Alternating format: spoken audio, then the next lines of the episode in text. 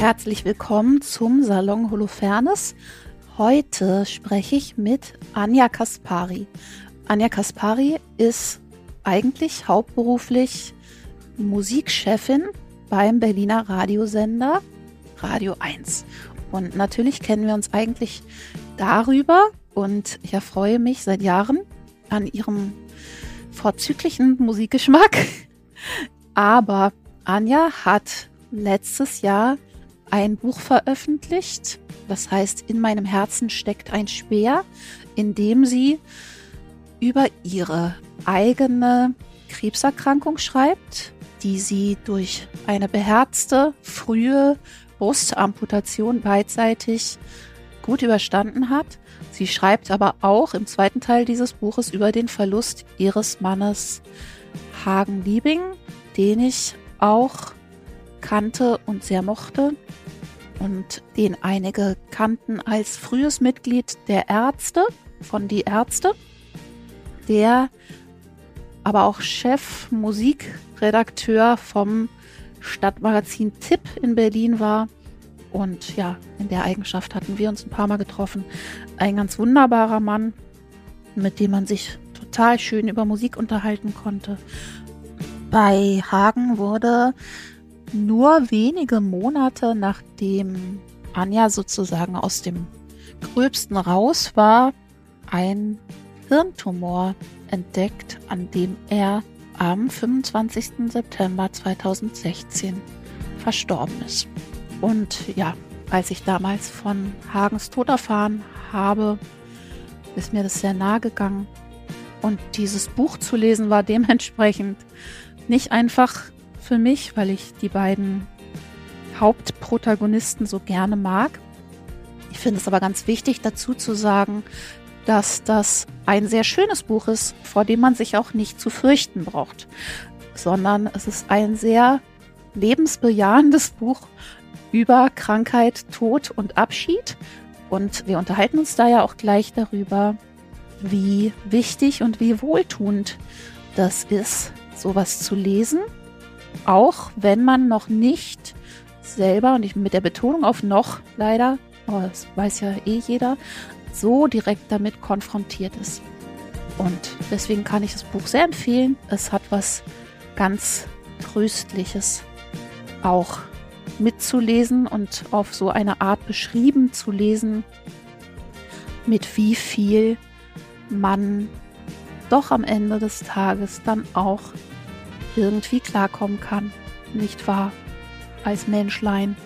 Ansonsten war die Folge ein bisschen besonders aufregend für mich, weil ich es besonders gut machen wollte, weil ich Anja auf keinen Fall auf die Nerven gehen wollte und ihr sogar vielleicht irgendwie eine Freude machen. Deswegen war es mir ganz besonders wichtig, das ganz besonders gut zu machen. Und ja, ich hoffe, es war schön für Sie und ich hoffe, das Gespräch ist auch schön für euch. Viel Vergnügen.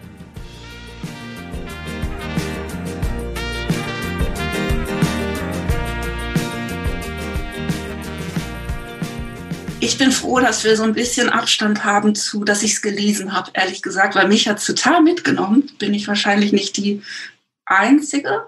Wobei ich es wichtig finde, also für die Leute, die zuhören, dazu zu sagen, dass es nicht ein Buch ist, vor dem man Angst haben muss, ne? sondern dass es was ganz Tröstliches und äh, am Ende irgendwie auch Optimistisches hat und so. Ne? Es ist jetzt nicht ein Buch, was man so vor sich herschieben muss, weil man denkt, das wird schwer oder so. Ne? Aber einfach, ich habe natürlich sehr mit dir gefühlt und mit euch und ähm, ja, es ist ein wunderschönes Buch, finde ich. Also hast du wirklich total äh, was Wichtiges, Schönes gemacht. Wow. Bist du dir hoffentlich im Klaren drüber. Naja, also wenn du das sagst, Judith, dann äh, ist es schon noch mal ein anderes Lob als vielleicht von meiner Nachbarin gegenüber oder so.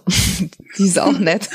Aber, aber du bist ja, du bist ja eine Dichterin. Also ich meine, du bist eine Poetin, du bist vom Fach. Deswegen danke. Gerne. Also es ist wirklich, ja, ganz fein und gleichzeitig teilweise aber auch ne, lustig. Also es hat einen sehr menschlichen Humor. Das ist, es liest sich so, wie das Leben für, für mich sich anfühlt. Weißt du, wie ich meine? Es ist alles drin. Es ist alles auch in seiner Gleichzeitigkeit drin. Und das finde ich wirklich total schön. Also das ist so das Tragische und das Kraftvolle und das Schöne und das Lustige und so, ne? Alles irgendwie gleichzeitig da ist. Also. Weißt du, als die mich gefragt haben vom Verlag, ob ich äh, ein Buch schreiben möchte darüber, habe ich gesagt, äh, nö, ich habe noch nie ein Buch geschrieben. Ich habe auch nicht vor, ein Buch zu schreiben. Ich bin ja eher so ein Sprechmensch vom Radio und außerdem habe ich keine Zeit. Äh, und ähm, hm. dann haben die aber öfter noch gefragt und dann hatte ich so ein bisschen Bammel, ob ich überhaupt schreiben kann. Also also ich selber kann ich ja sagen, lese jetzt nicht gerne Bücher, dass die oftmals so von Literaten auch empfohlen werden und die dann auf Bestsellerlisten sind oder zumindest im Feuilleton hochgelobt werden, wenn die so verschachtelte Sätze haben und irgendwie so sind wie ein anstrengendes Theaterstück, in das man mit der Schule früher reingehen musste und dachte, ich gehe nie mehr ins Theater, weil ich habe nichts verstanden, so Boto Strauß mäßig oder so, ne? Ja. Ich, ich verstehe nicht, was die hier machen und das ist, ich bin zu dumm dafür. Naja, und deswegen dachte ich, also so, wenn ich selber sowas schon nicht lesen mag, so kann ich schon mal gar nicht schreiben. Ähm, also ich will mir auch eigentlich gar keine Mühe machen, wenn ich schreibe, sondern ich will einfach, dass es so rauskommt. Weil wenn ich dann schon überlegen muss und den Thesaurus zücken muss, äh, welches Wort kann ich denn jetzt statt diesem nehmen und so, dann ist das alles so ein Krampf. Darauf habe ich keinen Bock. Also hatte ich der Lektorin gesagt, na gut, ich schreibe jetzt einfach mal ein Kapitel oder ich fange einfach mal so kurz an und schreibe so ein paar Seiten. Äh, so wie ich Tagebuch schreiben würde, weil das mache ich schon mein ganzes Leben lang. Fast. Und dann soll sie mir ganz ehrlich sagen, ob das genügt sozusagen, ob das okay ist. Weil wenn nicht, dann war es das mit uns, weil ändern, anders werde ich es nicht machen. äh, ja, und dann war es ihr genug. Also ihr hat's gefallen. Ja, das heißt, wann war das denn? Wann, wie lang war das alles daher, als sie dich gefragt haben? Na, die meinte zu mir, was ja auch ein bisschen gemein war, wie lange ich brauche. Und ah. ich meine, ich hatte keine Ahnung, wie lange man braucht, für ein mhm. Buch zu schreiben. Ich arbeite ja nur auch jeden Tag und habe mhm. auch noch so ein Privatleben. Und dann habe ich mal so locker gesagt, ein Jahr. Das erschien mir wahnsinnig ja. lang. Ja, mir erscheint es nicht so lange, wenn ich höre. ja, du, du bist ja auch vom Fach, weil natürlich war es viel zu kurz. Ja, wobei ich habe mit Sarah Kuttner gerade gesprochen, die hat gesagt, dass sie so fünf Monate schreibt an ihren Büchern. Ja gut, aber die macht ja auch sonst nichts anderes, oder? Ja, in der Zeit, das stimmt, genau, klar, wenn du das neben, also, aber ich, ich mache im Moment auch nichts anderes mhm. und bin auch schon über ein Jahr mit dem beschäftigt, was ich jetzt gerade schreibe. Also. Dann gehst du zu oft mit deinem Hund Gassi. Ich weiß. Das ja. stimmt. Ich gehe zu oft mit meinen Kindern. Ne, und Corona und so. Ja, nee, aber ich finde ein Jahr jetzt nicht wahnsinnig lang. Nee, das stimmt, weil ich habe ja auch so einen so einen Volltagsjob, ne, beim Radio. Ja. Ich bin da ja angestellt. Also deswegen war es wirklich nicht so lang. Aber ich hätte mhm. es, ich habe es ja auch locker geschafft. Also ich war dann schon im Dezember fertig, also quasi nach mh, mm, nach acht Monaten, weil wow. ich aber mhm. gemerkt habe, wie zäh ich bin und weil ich gemerkt habe, dass ich so ein Mensch bin, der immer Deadlines braucht, also ich ähm, schieb das dann so auf. Ich brauche immer so, ich muss mir selber in den Hintern treten so und jetzt machst du das mal. Und dann habe ich mich erinnert an so irgendwelche Autobiografien oder so, die ich mal gelesen hatte von wichtigen Menschen, äh, Autoren, die dann quasi vormittags so richtig sich der Familie entziehen und dann geht die Tür zu und die Kinder dürfen nicht mehr stören und dann schreiben sie jeden Tag von acht bis zwölf oder so. Dann kommen sie raus ja. und das Mittagessen von der Frau gekocht steht schon da. Ich weiß nicht, wen ich jetzt im Kopf habe, irgendwie. Ja. Irgend so ein Mann oder so. Es gibt so. sogar so ein Buch, kennst du das? Es gibt so ein Buch, wo die äh, quasi die Schreiberoutinen von ganz, ganz vielen Schriftstellern drin sind. Ah, okay. Das macht, das macht total Spaß. Aber da ist auch sowas drin. Ich weiß aber nicht mehr, wer es war. Aber wahrscheinlich alle Männer seit genau. immer. Absolut. Und deswegen dachte ich, okay, Anja, so funktioniert es. Du musst es so quasi als Zwang auch richtig sehen, so als ähm, Pflicht. Weil so von alleine auf die Muse wartend, oh, jetzt hätte ich mal Bock, so läuft das nicht bei mir. Und dann habe ich mir, mhm. also ich konnte immer nur abends, äh, ich habe auch richtig Buch geführt. Und wenn ich gesehen habe, dass ich pro Monat weniger als einmal die Woche geschrieben hatte, habe ich mich quasi selbst beschimpft und habe mir dann vorgenommen, im nächsten Monat zwei Tage, zwei Abende die Woche zu schreiben. Ne? Also, okay. dass ich dann mindestens auf achtmal komme, weil ich gemerkt habe, dass ich, ähm, es hat mir jetzt keinen großen Spaß bereitet, weil ich auch immer dabei ja. weinen musste. Es war ja. ja so eine Art Therapie. Ja, das wollte ich dich nämlich fragen. Also deswegen habe ich auch gefragt, wie lange das her war. Also wie viel Abstand hattest du denn eigentlich zeitlich? Oh, da muss ich ja jetzt mal richtig rechnen. Also im 1. September 2015 bekam ich die Brustkrebsdiagnose. 1. April mhm. 2016 bekam Hagen, mein Mann, die Hirntumordiagnose. Und er starb im September 2016. Mhm. Und das Buch geschrieben habe ich angefangen, wann kam es nochmal ah. raus? Ah. Im September 2020 kam es raus. Und mhm. ich habe, ich musste im März abgeben ich habe schon im Dezember war ich fertig. Also ich habe quasi äh, Anfang 2019 haben kam diese Verhandlung mit dem Buch. Also quasi 16, 17, 18, also drei zweieinhalb Jahre, Jahre oder so. Mhm. Zweieinhalb, ja. drei Jahre. Das heißt, du hast wirklich das Schreiben dann auch benutzt, um das alles sozusagen durchzuarbeiten. Genau. Ich hatte ja schon, ich habe ähm, ich habe Tagebuch geschrieben von keine Ahnung zwölf oder so Alter an mhm. bis Hagen, bis 26, bis ich Hagen kennenlernte. Habe ich wirklich fast mhm. jeden Tag Tagebuch geschrieben. Und als ich, anscheinend hatte ich, war es dann nicht mehr nötig, als ich ihn kennengelernt hatte. Ich habe mhm. nie mehr Tagebuch geschrieben, bis halt, bis er gestorben war. Also auch nicht während er krank war schon, sondern einfach. Nee, erst als er tot war wie so zu einer alten Freundin zurückkommen oder so. Ne? Also mir ist Tagebuchschreiben auch total wichtig. Ich habe auch immer Tagebuch geschrieben und äh, mir fehlt es immer wahnsinnig, wenn ich es nicht machen kann. Ja, verstehe ich. Ich merke dann richtig so, ich hatte jetzt den Arm in der Schlinge für sechs Wochen wegen der Schulter-OP und war die ganze Zeit, meine Hauptsehnsucht war, wann ich endlich wieder mit der Hand Tagebuch schreiben kann. Ja, verstehe ich. Mein Tagebuch war allerdings immer ein Mann. Also als ich ja. klein war, habe ich das Tagebuch immer Christoph genannt. Ich weiß nicht, was das für mich aussagt, dass es keine Freundin war, sondern ein Freund. Sondern ein Freund, ja, ist doch schön. Und dann hast du auch zu Christoph zurückgefunden. Sozusagen, ja, aber ich schreibe, ich schreibe ihn jetzt nicht mehr so an. Lieber Christoph, ja, lieber heute Christoph. war ich bis 13 Uhr in der Schule.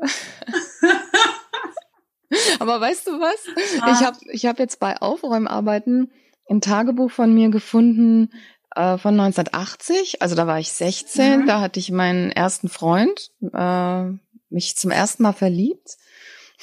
da stand mhm. dann unter irgendeinem Eintrag, da habe ich recht kurz immer nur eingetragen, eher so, was ich gegessen habe, äh, wie lange ich, also dass ich im Ballett war oder so Sachen, also mehr so organisatorisches. Und da stand dann so, ich war bei Hennek, wir haben es französisch gemacht, und jetzt mache ich noch Hausaufgaben.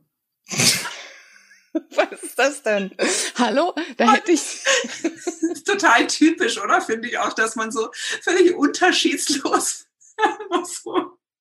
Ja. Tja, du warst ganz früh dran beim, heute heißt es doch Bullet Journaling oder so, weißt du, dass man nur so Stichworte runterhaut. Sehr modern. Ja, da war ich dann, ich dann blätterte so vor und zurück und dachte, boah, das war vielleicht mein erstes Mal im Leben, dass ich einem Mann einen geblasen habe und ich schreibe überhaupt nicht hin, wie es war.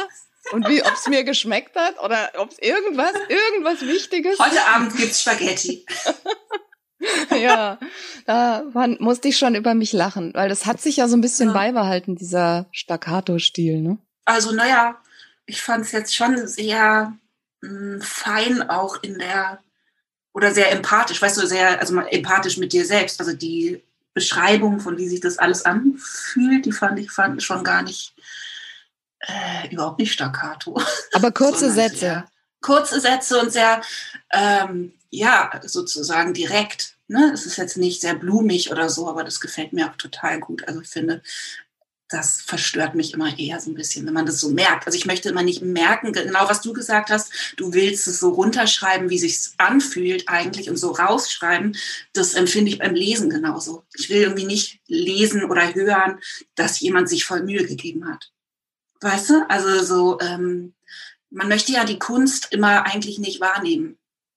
als Handwerk. Also man möchte denjenigen nicht beim Arbeiten zuschauen, sondern man möchte halt die Geschichte erfahren.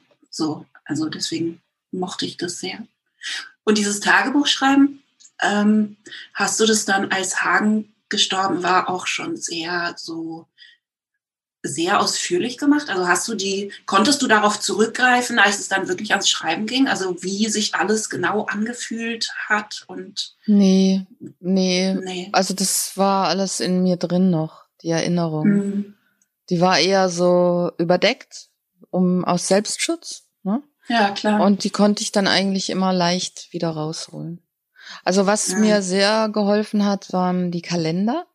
Weil mhm. ich weiß nicht, wie es andere Leute machen, aber ich habe immer so einen Tischkalender für meine ganzen Termine. Also ich habe, also um irgendwie das so zu regeln, wann man einen Arzttermin hat oder mit wem man sich wann trifft und so. Also und Hagen mhm. hatte auch immer so einen Kalender und die haben wir nie weggeworfen. Und da konnte ich eigentlich exakt genau jedes Datum, fast schon die Uhrzeit rauslesen, wann, mhm. wann was passiert ist und so. In diese Kalender habe ich auch immer reingeschrieben, wann ich meine Tage bekommen habe oder also eigentlich vielleicht fast schon peinlich, wenn man mir jetzt zuhört, wie sehr ich mein ganzes Leben dokumentiere in Tagebüchern, in Kalendern. Ich mache das aber auch. Ja? Doch gut, ja, total. Ist ja auch hilfreich. Aber hat dir das dann ähm, beim Schreiben sozusagen eher gut getan oder war es teilweise also hast du es teilweise bereut, weißt du, dass du es zugesagt hast und gedacht irgendwie, das ist zu viel jetzt, da so reinzugehen? Mm, also würdest du meine Tochter fragen, die ja noch bei mir zu Hause wohnt, würde sie wahrscheinlich mhm. bejahen, letzteres, weil die kam dann immer runter und wollte irgendwas von mir. Und dann saß ich da und heulte so vor mich hin am Computer und dann sie rollte die Augen meinte, oh nein, du schreibst schon wieder dein Buch und, oh und, und verdünnisierte sich wieder. Aber ähm, ich habe es nicht bereut. Also ich habe auch mhm. ganz schnell gemerkt, mh, hm, wie froh ich war, quasi mal eine Plattform zu haben, um so Sachen loszuwerden. So Sachen, die man immer niemanden, die niemand, über die niemand redet. So wie mhm. das Aussehen der Schamlippen oder so.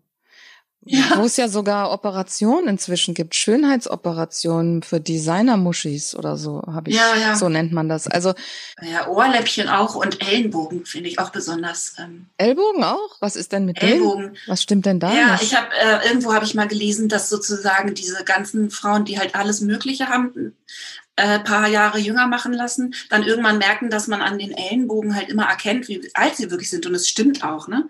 Also Ellenbogen lügen nicht sozusagen. Und deswegen hat sich jetzt dieser Zweig entwickelt. Okay, lass mich. aber dann, wenn der gestrafft wird, dann kannst du ja deinen Arm gar nicht mehr beugen, oder? ich glaube, ich weiß es nicht.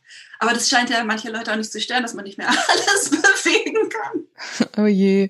Also da habe ich so gemerkt, wie wie viel Spaß mir das auch macht, so ehrlich zu sein. Ich, also ich mhm. habe jetzt auch nicht daran gedacht, oh, das lesen womöglich mehr als zwölf Leute und sind dann geschockt über irgendwie Sexszenen oder oder so äh, grobe Ehrlichkeit. Mhm. Ich hatte das einfach so für mich gedacht, jetzt kann ich das mal alles erzählen. Was ich immer schon vielleicht so meinen Freunden erzähle aber die kennen mich ja alle schon und wissen, ah, wenn die Anja den Mund aufmacht, dann kommt nur the truth. Äh, und schmutzige Sachen oder irgendwie, was man eigentlich nicht wissen will. Ja. Aber hier konnte ich dann mal so das, dem Papier erzählen. Das hat mir eigentlich Spaß gemacht.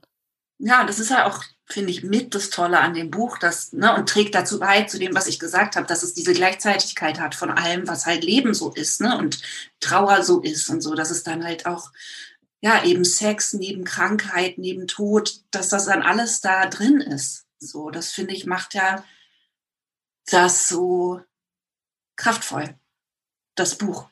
So, und ich, ich bin aber eh ein großer Fan von, ähm, also ich lese sowieso unheimlich gerne Lebensgeschichten, also Memoir ist so mein Lieblingsgenre eigentlich. Ich lese es einfach wahnsinnig gerne, wenn Leute gut über ihr Leben erzählen und dann muss es auch kein Leben sein. Äh, bei dir war das mir jetzt sehr nah so, ne, weil ich ja, also viele Sachen davon ähm, also dich schon lange aus der Ferne kenne, mag und Hagen kannte und sehr mochte und ähm, aber so, ich lese das auch gerne, wenn das eine 80-jährige äh, bildende Künstlerin ist, deren Werk ich nicht verstehe. Wenn die toll schreibt, dann lese ich es trotzdem. Was kannst du denn gerne. dafür eins empfehlen? Äh, das, das zum Beispiel von der 80-Jährigen. Ähm, es gibt eine, das ist eine Künstlerin, die heißt Anne Truitt. T-R-U-I-2-T. Mhm. Und ich habe das irgendwann mal empfohlen bekommen und habe es gelesen, weil ich ähm, eine Kunstform verstehen wollte, die ich nicht verstehe, nämlich äh, so Skulpturen und sowas. Und davon verstehe ich überhaupt nichts. Und die hat, ich glaube, wirklich mit 80 oder so angefangen, ihre Tagebücher, also Tagebuch zu schreiben und zu veröffentlichen übers Altwerden, Altsein und über Kunst und über alles, ne, was in ihrem Leben so passiert ist, Kinder, die erwachsen werden und so. Und die sind so schön. Das sind wunderschöne Bücher, das sind drei, die heißen äh, Daybook, heißt das eine? Daybook, Turn und Prospect, glaube ich. And Truett. Danke für den Tipp. Ja, super schön. ja, das, genau, das hat mir eben bei dir auch so gefallen, dass ich das Gefühl hatte, in Wirklichkeit hat das an sich ja was Wahnsinniges, tröst, wahnsinnig Tröstliches, wenn man so echtes Leben lesen darf. Ne? Und eben auch ähm, anders als in den meisten Romanen oder Filmen, die man sieht, eben so diese Sachen, die nie jemand erzählt. Also ich finde, das ist so viel wert, ne? dass ähm, eben zum Beispiel Sex trotzdem eine Rolle spielt in einem Buch über Krankheit und Tod. Und natürlich ist das so nah beieinander. Das, so, sobald man drüber nachdenkt, ist einem das auch klar. So, ne? Und dass das aber so nebeneinander gleich lebendig erzählt ist. Also ich fand das total wertvoll. Hm. Ich hatte ja auch, ähm, es ist ja jetzt so zwei Parts, ne? Seite 1 mhm. und Seite 2 von der Schallplatte. und mhm, äh, genau. Also der erste Part war quasi meine Brustkrebsdiagnose und dann die OP und dass ich nicht wollte, dass ich bestrahlt werden muss. Deswegen habe ich mir die Dinger abnehmen lassen. Und dann war ich ja mhm. eigentlich so für meinen Geschmack wieder gesund. Also ich fühlte mich ja nicht krank. Ich wurde von diesem Brustkrebs äh, überrascht. Ich war halt nur bei dieser Vorsorgeuntersuchung, mit der man mit 50 eingeladen wird. Und da mhm. kam das raus. Also man merkt auch Krebs nicht. Ne? Das wusste ich aber alles ja, nicht, weil ich dachte immer, Krebs kriege ich nie. Krebs gab es mhm. auch nicht in meiner Familie vorher und es war mir so fern wie nur was. Mhm. Und ähm, das ist der erste Part. Und dann ist quasi Hagens Diagnose, kam ja dann, also ich, nach einem halben Jahr war mein Körper wahrscheinlich noch völlig geschockt und mein Geist irgendwie, mhm. mein Unterbewusstsein, dass ich Brustkrebs hatte, oh Gott. Aber ich, ja. ich funktionierte schon wieder. Ich hatte gute Laune, ich ging zur Arbeit, alles war wieder in Ordnung. Dann kam seine Diagnose und das ist dann Teil zwei. Und ähm, mhm. ich hatte den ersten Teil am Computer geschrieben. Es ist ja auch irgendwie schön, da kann man ja immer gleich, wenn man sich verschrieben hat, das so korrigieren und das lief irgendwie ganz gut so raus, lief so in die Tasten. Und dann, ja. dann, dann konnte ich nicht mehr weiterschreiben. Ich, ich konnte Ach einfach so, nicht echt? schreiben. Ich habe so angefangen und das war irgendwie, es war irgendwie blöd und ich weiß nicht, also es lief gar nicht. Und dann hatte ich schon das Gefühl, die Zeit rennt mir davon meine Kontrollaufzeichnungen wenigstens zweimal die Woche zu schreiben. sah ich ja, dass ich auch das nicht gemacht hatte. Immer schön was anderes, gibt ja so viel anderes Wichtiges. Ja. Und dann hat mir zum Glück äh, eine Freundin dieses Doris Dörrie Buch geschenkt. Das heißt Leben, Schreiben, Atmen. Kann es sein? Mit der spreche ich nächste Woche. Ja? Wow. Ja, toll. Und da ja. schreibt Doris Dörrie, wie sie schreibt. Mm, ihre ja. so beschreibt so ein bisschen so ihren Schreibvorgang oder auch ihre Tricks, die sie so hat. Und nebenher erzählt sie quasi kind Geschichten aus, aus ihrem Leben. Ja. Und da hatte ich zwei Sachen. Also da war dann, äh, habe ich gleich ein Eselsohr reingemacht. Wenn sie eine Blockade hat, dann ähm, ändert sie den Ort des Schreibens und wie sie schreibt, also womit sie schreibt. Also habe ich mich nicht mehr Ach, an den Schreibtisch gesetzt vom Computer, sondern ins Esszimmer, an Esstisch und habe dann eben keinen Computer mehr genommen, sondern einen Stift, einen Füller. Ach ja, und denn ihr dritter Tipp war, mh, die Zeit zu ändern. Also habe ich dann angefangen, in der dritten Person zu schreiben. Und nicht mehr ich und er, sondern ich war dann so die, die auch ihn erzählen konnte. Weil ich wusste ja auch oftmals, was er gedacht hat. Ich meine, ich kann, ich war mit ihm 25 Jahre zusammen. Und dann konnte ich nämlich auch ihn sprechen lassen, seine Gedanken erklären. Und dann lief's richtig gut. Also der zweite dann, Teil, vielen Dank mhm. an Doris Dörrie. Ja, toll. Das kann ich hier dann gleich sagen. Wie toll. Und das hast du dann auch, also hast du alle Tipps gleichzeitig umgesetzt sozusagen? Hast du dann wirklich alles geändert, was man ändern kann sozusagen? Genau, ich hatte eine Zettelwirtschaft ja. ohne Ende, weil ja. so mit der Hand, da schreibt man ja dann auch so, kritzelt man ja eher. Also eh, was mhm. heißt man? Du, ja, du vielleicht ganz ordentlich, nee. Nee? nee, überhaupt nicht. Bei mir ist auch mein Tagebuch ist immer so, das finde ich auch das Tolle am mit der Hand Sachen machen und am Tagebuch schreiben. Ich glaube, deswegen habe ich das jetzt auch so vermisst, weil man ja dann auch so, weißt du, eine Sache in die Mitte setzen kann und dann Sachen sozusagen schon alleine durch die Entfernung auf dem Papier in Beziehung dazu setzen kann und so. Und das kannst du am Computer eben nicht so gut.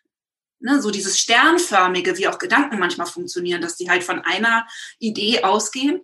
Also Songs schreibe ich auch so, weißt du, dass die, dass ich gar nicht so chronologisch schreibe, wie man am Computer schreiben muss oder was zumindest der Computer so nahelegt, sondern halt so in alle Richtungen. Okay, aber dann ist es ja fast schon wie so ein Kunstwerk, wie so ein Bild, wenn man dann drauf guckt bei dir bisschen schon. Also meistens so ein bisschen ein kindliches Kunstwerk. Also ich schreibe auch total gerne mit so bunten Stiften und so. Weißt du, das ist dann so.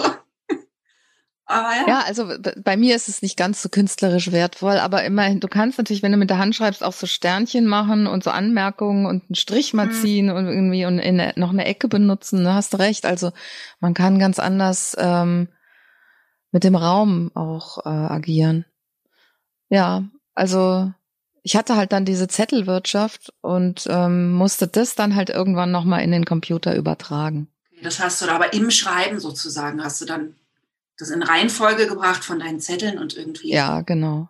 Und das war dann aber, das hat die Blockade aufgelöst. Dann war alles wieder flüssig sozusagen. Ach, was mich noch, was ich noch erinnere, was sie geschrieben hatte, Doris Doria, war, dass sie das morgens schreibt, dann direkt nach dem Aufwachen, weil dann anscheinend der Geist noch mhm. in so einer in so einer neben meditativen oder unbewussten Haltung ist. Und das habe ich probiert, das ging bei mir nicht. Also ich bin bei abends ah, ja. und nachts geblieben, mhm. aber ich habe mich manchmal hingesetzt und habe nicht gelesen, was ich am Tag oder ein Tage vorher geschrieben hatte, so um den Anschluss zu finden, sondern habe einfach mhm. das runtergeschrieben, was mir gerade in den Kopf kam. Sowas habe ich auch gemacht schon mit der Angst im Nacken, oh Gott, wo füge ich das dann nachher ein? so. Aber ähm, ja, aber sowas, also ich, genau, aber das hat mir total geholfen, dieses in der dritten Person plötzlich mit der Hand zu schreiben und so ein bisschen das laufen zu lassen, so die Erinnerung. Und wenn du abends geschrieben hast, konntest du dann noch schlafen? Weil das ist bei mir nämlich manchmal das Problem, dass ich weiß, dass ich, glaube ich, abends am, äh, am kreativsten wäre, glaube ich, von meiner Veranlagung her und Kinder im Bett und so, ne? Aber ich glaube, ich würde kein Ende finden. Weißt du, wenn ich zu spät anfange, in so einen kreativen Modus zu gehen, dann galoppiert mir mein Gehirn so weg. Also ich glaube, ich würde dann das immer weiter denken. Aber dann kommen doch die genialen Sachen. Vielleicht solltest du dann einfach durchmachen. Vielleicht sollte ich einfach nie mehr schlafen. ja, du machst durch und um trotzdem zu funktionieren, fängst du an zu koksen. Ja, genau. Ja, so machen das doch alle anderen auch, ihr Künstler. Ihr. Ist, doch, ist doch alles geritzt. Ja, oder ich mache es eben wie Hemingway und Melville, keine Ahnung, und lasse mir dann einfach nur noch die Mahlzeiten hinstellen. ja, you are the artist. ja, genau. Ach, ich habe leider lauter andere Art Artisten noch um mich rum, die das dann auch gerne so machen wollen. Ja. Und ähm, hast du beim Schreiben, also gab es Leute, die dir Gegenwind gegeben haben? Also zum Beispiel, weiß ich nicht, deine Kinder oder irgendwie Freunde, die gesagt haben, willst du das wirklich machen?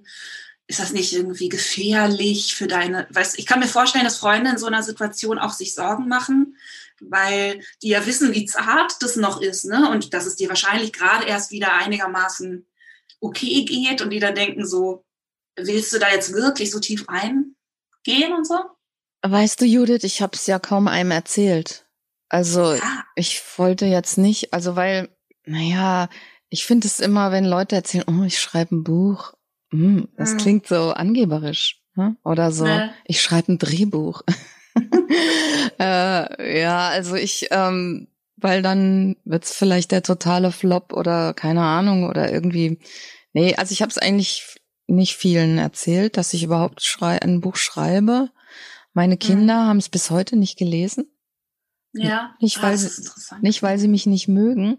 Die sind ja mhm. auch schon älter, ne? Die sind ja äh. zum Zeitpunkt von Hagens Tod waren sie 14 und 21. Aber ah. das würde denen zu nahe gehen, meinten sie. Mhm. Also unabhängig voneinander haben beide gesagt, das machen sie irgendwann mal, aber sie können mhm. das jetzt nicht lesen. Aber sie hatten nichts dagegen, dass du es machst. Also sie fanden das eine gute Idee, dass ja diese Geschichte erzählt wird und ja, ich hab, war dann auch so, weil da ist ja zum Beispiel diese Szene drin, wo, wo ich Haschkekse backe, weil ich dachte, dass wenn jemand Krebs hat, ist es gut, wenn er Cannabis zu sich nimmt. Und dann, ja. also, und dann hat Hagen quasi, für ihn war das ganz schlimm. Also der mhm. hat ja mhm. dann gar nichts mehr gesagt und meinte dann so, ich hab doch schon voll das zermatschte Gehirn und das war jetzt irgendwie echt eine blöde Idee. Und, ja. ich, und bei mir, ich war super dosiert und war eigentlich nur albern, was in dem Moment auch echt scheiße ist. Ja, klar. Naja, und dann, ähm, dann kam der Sohn nach Hause und war halt voll genervt, dass er jetzt irgendwie seinen Vater da hoch irgendwie ins Bett tragen muss und die Mutter da so voll unkontrolliert da. Also, und dann bin ich ja noch mhm. in der Badewanne irgendwie in Ohnmacht gefallen. Jedenfalls mhm. bekam, hat er mir dann noch eine Ohrfeige runtergehauen, also aus Sor Besorgnis, weil er dachte, ja, ja. also es war jedenfalls so mehr so ein Tiefpunkt und eine sehr schlechte ja. Idee von mir, aber auch ja so ein Zeichen für meine Hilflosigkeit. Ja, und auch finde ich jetzt nicht die allerabsurdeste Idee, dass man auf so eine Idee, also Danke. auf so eine Idee kommt. Na, jedenfalls, dann habe ich ihn schon gefragt, ob ich dieses, also ich meine, ich habe sie auch gefragt, ob ich ihren Namen benutzen darf, aber es wäre auch blöd gewesen, wenn ich andere Namen genommen hätte. Und er hatte jetzt auch nichts dagegen, da als der Junge, der seine Mutter schlägt, in dem Buch vorzukommen. er schlägt sie aus Liebe. Aber äh, gelesen haben sie es beide nicht. Und mhm. ähm, ich weiß nicht, du wolltest wissen, ob Leute sich da besorgt waren. Nee, ich glaube, die wenigen, die wussten, dass ich das schreibe, denen konnte ich auch immer gleich sagen, dass es eigentlich gut sogar ist für mich. Also, weil, weil ich so alles nochmal durchleben kann. Ich habe ja versucht, ja. nicht zu oft in der Öffentlichkeit zu heulen. Also in der Öffentlichkeit jetzt mhm. meine ich auch vor meinen Kindern oder im Sender, mhm. auf der Arbeit habe ich schon auch rumgeweint. Aber man lässt sich auch, wenn man abgelenkt ist, dann ist ja auch plötzlich der Schock über Krebs weg oder die, die, Trauer über den gestorbenen Mann. Also wenn man irgendwie Action hat, dann vergisst man es ja auch. Deswegen ja. bin ich ein großer Fan davon, seinen Alltag voll durchzuziehen, weil es nützt ja nichts. Mhm. Irgendwie sich, es ist nicht schlimm, sich abzulenken. Dadurch liebt man irgendwie den anderen nicht weniger und dadurch verarbeitet man trotzdem irgendwelchen Mist, weil er ist ja immer da. Weil die Leute ja, ja. sagen immer so, ja, nee, also du musst es auch zulassen und äh, wenn du dich da so ablenkst, dann verdrängst du alles. also ich glaube, man kann echt nichts verdrängen. also. Nee, und das, äh, das Leben, also dein Arbeitsleben und so, das ist ja auch real. Also, ne, das ist ja auch ein Teil, das ist ja nichts Ausgedachtes, sondern da hast du ja auch Leute, die du brauchst und kennst. Und also ich kann das total nachvollziehen. Ja. Dass das hilft, da dann nicht in so einen ja, kompletten Ausnahmezustand zu gehen. Ja. So, also was ich mir schon herausfordernd vorstelle, ist, dass es ja eher ein neuer Job war sogar für dich. Ne? Du bist ja, äh, du warst ja plötzlich Musikchefin. Das heißt, du hattest ja auch noch irgendwie so plötzlich eine ganz andere Verantwortung. So Aber ich glaube, ne? es war auch ein Geschenk, weil ich war ja vorher Moderatorin und es ist witzig, erst dieses Jahr, eigentlich vor kurzem, also ich mache ja manchmal noch, moderiere ich so an, Wein, an Feiertagen oder so, so Sondersendungen. Mhm. Und dann meinte mein Sohn, jetzt klingst du ja wieder wie früher. Und meinte ich so, äh, hm. wieso? Und dann meinte er, na ja, nach Papas Tod hast du ja auch mal irgendwann moderiert. Ich glaube im Dezember, also drei Monate später, hatte ich eine Sendung moderiert. Und da klangst du so traurig. Und ich, echt? Ja. Und dann habe ich mhm. mal ein paar Leute gefragt und alle so, ja, du klangst ganz traurig. Und ich dachte so, ach du Scheiße, weil ich ja, wusste, klar. ich wusste das nicht. Ich dachte, ich klinge oh. wie immer. Nein, die Stimme ist ja auch so, äh, ja, so wahnsinnig eng, ne, mit dem Herzen verbunden. Da kannst du ja nichts verstecken. Ja. Also meine Stimme spiegelt auch alles so gnadenlos, ne, was bei mir ist. Und wenn ich irgendwie eine Aufnahmesession habe und einen Song aufnehme, den ich irgendwie nicht mag, alleine, ne, oder irgendwie, ja, so irgendwas nicht stimmt, man hört es der Stimme ja sofort an. Wow. Also das stelle ich mir ganz schwierig vor. Aber merkst du das Ähm, auch oder merken das nur die anderen? ich merke das total. Du merkst. Ich merke das total, aber weil ich halt dann die auch wirklich nicht mache, was ich will und so. Ne? Also äh, wäre schön, wenn ich es nicht merken müsste.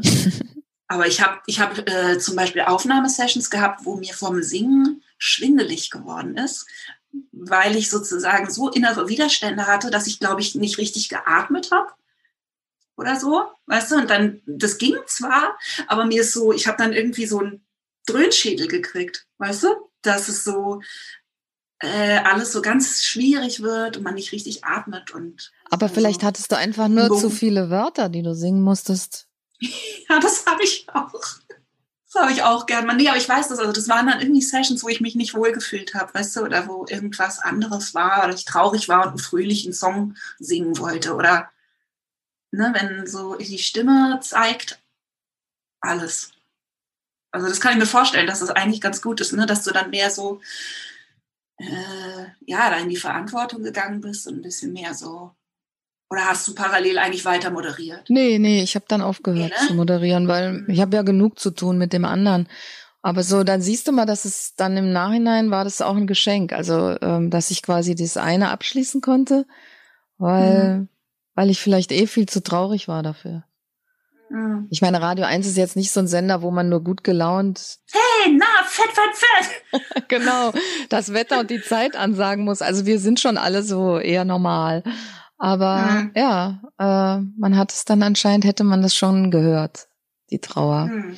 Ja, und ja, also deswegen glaube ich, war das irgendwie toll. Also es war ja wirklich wie so ein neues Leben, was ich, also alles war weg. Die Brüste, der Mann, das, Hm. der alte Beruf.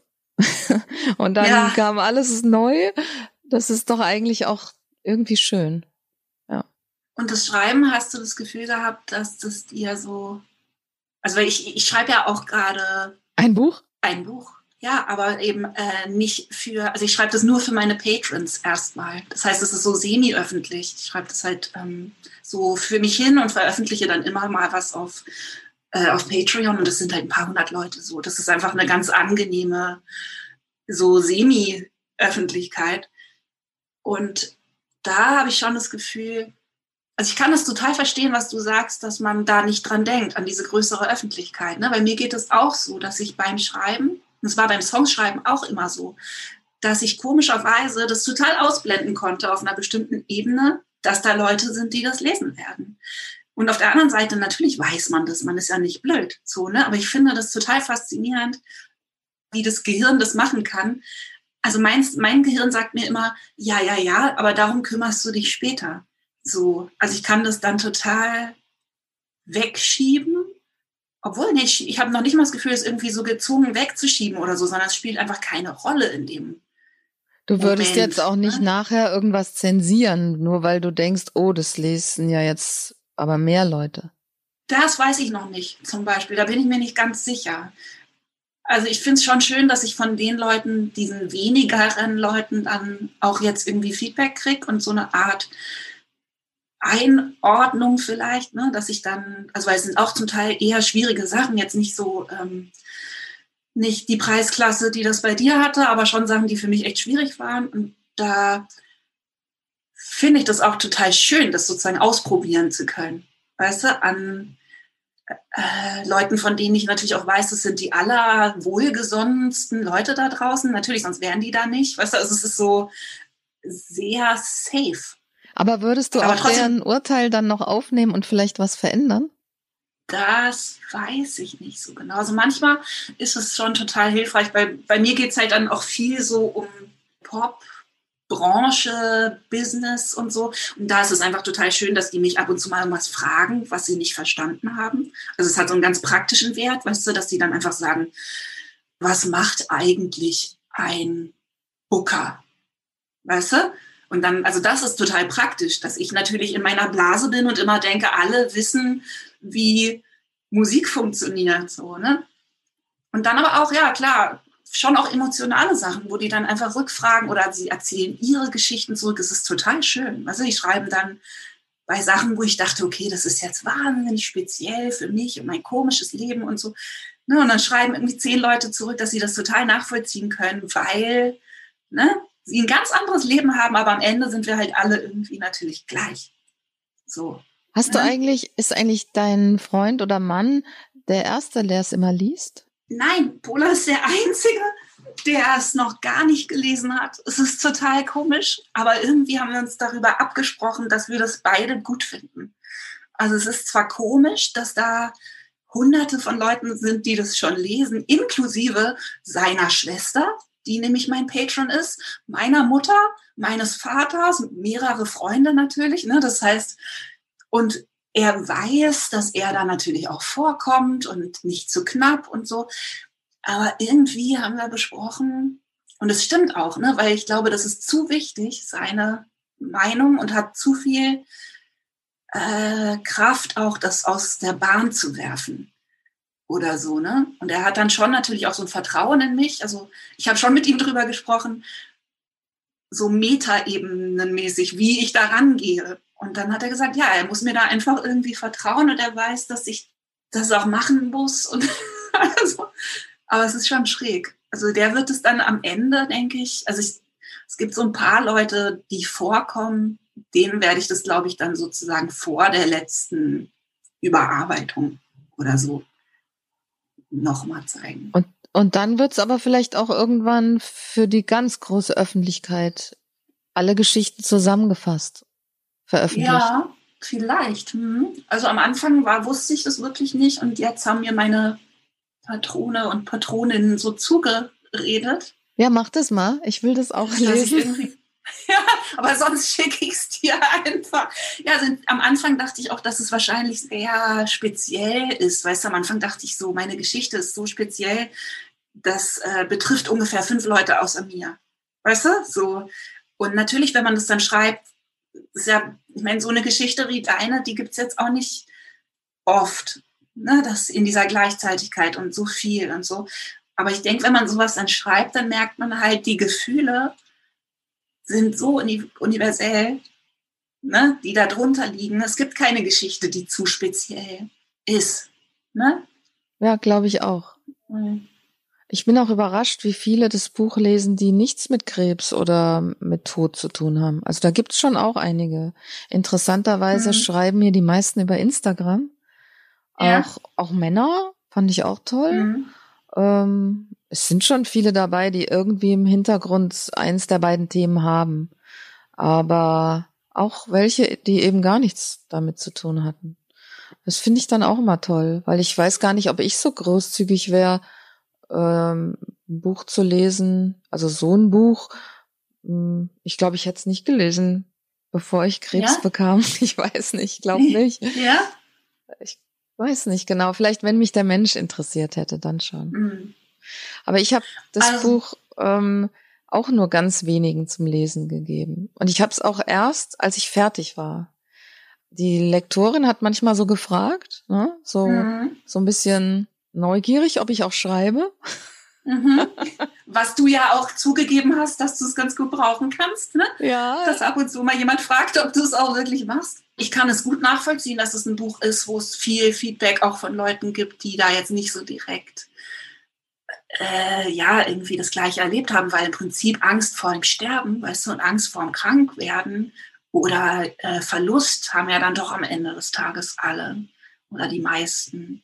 Und dann zu wissen, dass du das so irgendwie hast du das ja dann auch ein bisschen stellvertretend für andere Leute durchgemacht und durchgearbeitet und hast ja dann da am, also am Schluss eben auch ganz viel Hoffnung drin, weißt du, und so diese Stärke. Und ich glaube, das wünschen sich Leute. Weißt du, dass da auch Amanda Palmer im Buch drin ist? Deine. Ja, ich erinnere mich vage. Deine Freundin. Ja. Ähm, ja. Also auch quasi zwischen den Zeilen, weil die hatte gerade ihr Buch rausgebracht, ach, ihr, ihr mhm. Album, ihr letztes. Ja, ne? There Will Be No Intermission. Ja, nackig ja. mit behaarten Beinen.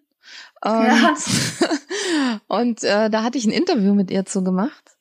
Mhm. Und dann haben wir über Nacktheit geredet und dann habe ich erzählt, dass ich keine Brüste mehr habe, aber trotzdem immer gerne schwimmen gehe im, im Badesee. Mhm. Also und in Berlin, ne, die Germans, mhm. Die sind da ja so ein bisschen frei, mhm. dass ich da immer nackt dann auch rausgehe und dass es mir komischerweise mhm. gar nichts ausmacht wenn die Leute komisch gucken. Also, oder was heißt komisch? Ich meine, ich würde auch jemanden angucken, der keinen Penis hat, ein Mann. Oder, ja. oder halt eine Frau, äh. die keine Brüste hat. Da würde ich auch denken, huch. Ja. Und dass es irgendwie mir nichts ausmacht.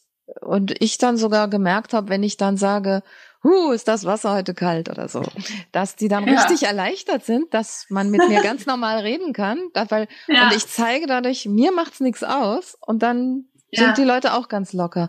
Und dann hat sie so was Nettes gesagt. Dann hat sie gesagt, das findet sie toll.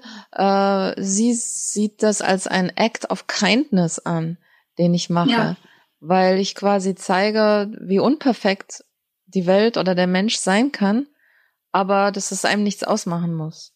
Weil ja, dadurch genau. werden alle anderen, die ja zumindest obenrum perfekter sind, total erleichtert, weil sie denken, oh, ich dachte immer, ich hätte hässliche Brüste und die, die ist sogar nackig und hat gar keine oder so, ne? Also, ja, ja. Das fand ich total schön von ihr, dass sie das so gesagt hat, weil mir selber war das mhm. nicht so klar. Aber war dir das auch noch nicht klar, als du das Buch geschrieben hast? Weil ich finde das total klar, weißt du, dass jedes sehr persönliche Buch, wo man sozusagen wirklich sehr offen ist, äh, mit allen Aspekten von sozusagen dem, was ein Leben so ist, ist ein totales Geschenk an die Menschheit. Also ich finde das völlig klar. Man schenkt sich und sei, man, man überwindet auch eine, einen Selbstschutz oder so eine Scheu, wo man das alles, man redet ja auch von für sich behalten. Und du behältst es eben nicht für dich, sondern du verschenkst es. Ja, toll. Du sagst es auch so schön. Ja. Aber mir war das nicht klar. Nee. Nee, auch beim Schreiben nicht. Also ich habe das, äh, ich glaube, das ist davor passiert, das Interview. Und dann, ah, okay. dann hatte ich das quasi im Hinterkopf. Hm, schön, das sage ich ihr. Schreibe ich ihr. Freut sie sich. Warte, sie hat auch bei so einem, sie hat dann, es hat mir dann eine Freundin geschickt, sie hat über mich auch geredet, also als a woman in Germany, in einem Podcast. Ach so, echt? Weißt du, in welcher Folge? Gibt's Tim Ferriss? Ja, ja, den habe ich sogar schon gehört. Ach, was, ach, dann warst du die Woman in Germany. Ja, Without breasts. The mastectomy woman in Germany. Ja. ja. Ja, weißt du, Amanda macht das ja auch total. Also ein großer Teil von dem, was sie macht, ist ja auch, dass sie so voll, ne, einfach alles an. Bei ihr ist es dann halt irgendwie Fehlgeburt, Abtreibung, mhm. Ne, irgendwie eben auch Verlust. Und hast du diese Show gesehen, als sie in Berlin war? Weißt du, wo sie eben nee. dieses There Will Be No Intermission da konnte ich leider alleine nicht. am Piano? Das ist auch Wahnsinn so, ne? Da macht sie auch im Prinzip total weit auf, so, ne? Und zeigt sich absolut nackig. Und ich finde aber dadurch dann halt wieder auch gar nicht, weil es so, so grundmenschlich eben wird, dass es gar nicht mehr so persönlich ist. Weißt du, wie mhm. ich meine? Also ich finde, das ist dann oft, also hatte ich, ich hatte das oft, dass Leute auch zu mir gesagt haben, bei Songs oder so, ne, ist dir das nicht zu persönlich?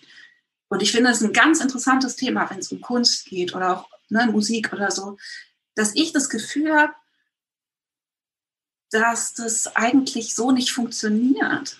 Weißt du, sondern dass sozusagen, wenn man das gut kann, also wenn man Gefühle gut so zeigen kann, dass andere Leute da andocken können und das, äh, sich darin finden können, dann gibt es eigentlich nichts, was zu persönlich ist, weil im Prinzip zeigst du immer Mensch. Weißt du, wie ich meine? Ja, die, die die Fragen so. stellen, haben ja quasi Angst um dich oder, oder vermuten äh, jedes Mal, wenn du das wieder singen musst oder wenn du weißt, das liest jemand und spricht dich darauf an, mhm. dass dann eine Wunde oder so aufgerissen wird. Aber ich glaube, das, stimmt, das ja. ist gar nicht so. In dem Moment, wo du so persönliche Dinge öffentlich mhm. machst, also die gehören dir trotzdem noch, aber es schmerzt dich nicht, wenn es jetzt alle wissen. Es ist fast ja. wie so ein gutes Gefühl, oder? Ich schreibe ja in meinem Buch, dass ich nicht dabei war, als Hagen gestorben ist. Weil ich ja, lag im, genau. ich habe geschlafen. Die haben mich angerufen, mhm. ich habe es nicht gehört. Und das hat schon mich sehr geschmerzt, ne? Also das, mhm. weil alle ziehen immer so viel Trost daraus, dass sie dabei waren, als ihre, mhm. als der Vater irgendwie gestorben ist und so. Und es ist so ganz wichtig für alle. Es ist mhm. wie so ein gesellschaftlicher, wie so eine Voraussetzung fast, dass du versuchst, im Moment des Todes bei deinen Liebsten zu sein. Und ich ja. war nicht da. Ich habe gepennt. Das ist eigentlich auch irgendwie peinlich, weißt du? Also das, das ist auch doof für mich, aber hm. Am liebsten würde ich es nicht, also ich meine, ich hätte es auch eigentlich nicht reinschreiben müssen, weil es wirft vielleicht auch kein gutes Licht auf mich. Also, kleine Anmerkung an äh, die Hörerschaft. Das ist überhaupt nicht so. Ne? Also man liest das überhaupt nicht und denkt, ach komm, und dann war sie doch nicht dabei. Also überhaupt nicht, weil ich finde, das ist ja auch das das Wesen von sowas. Das ist genauso wie mit Geburten. Weißt du, dass bei Geburten auch immer jeder eine Meinung dazu hat, wie das alles zu laufen hat. Und wenn das dann nicht so läuft, äh, der Vater nicht dabei sein kann oder man einen Kaiserschnitt braucht.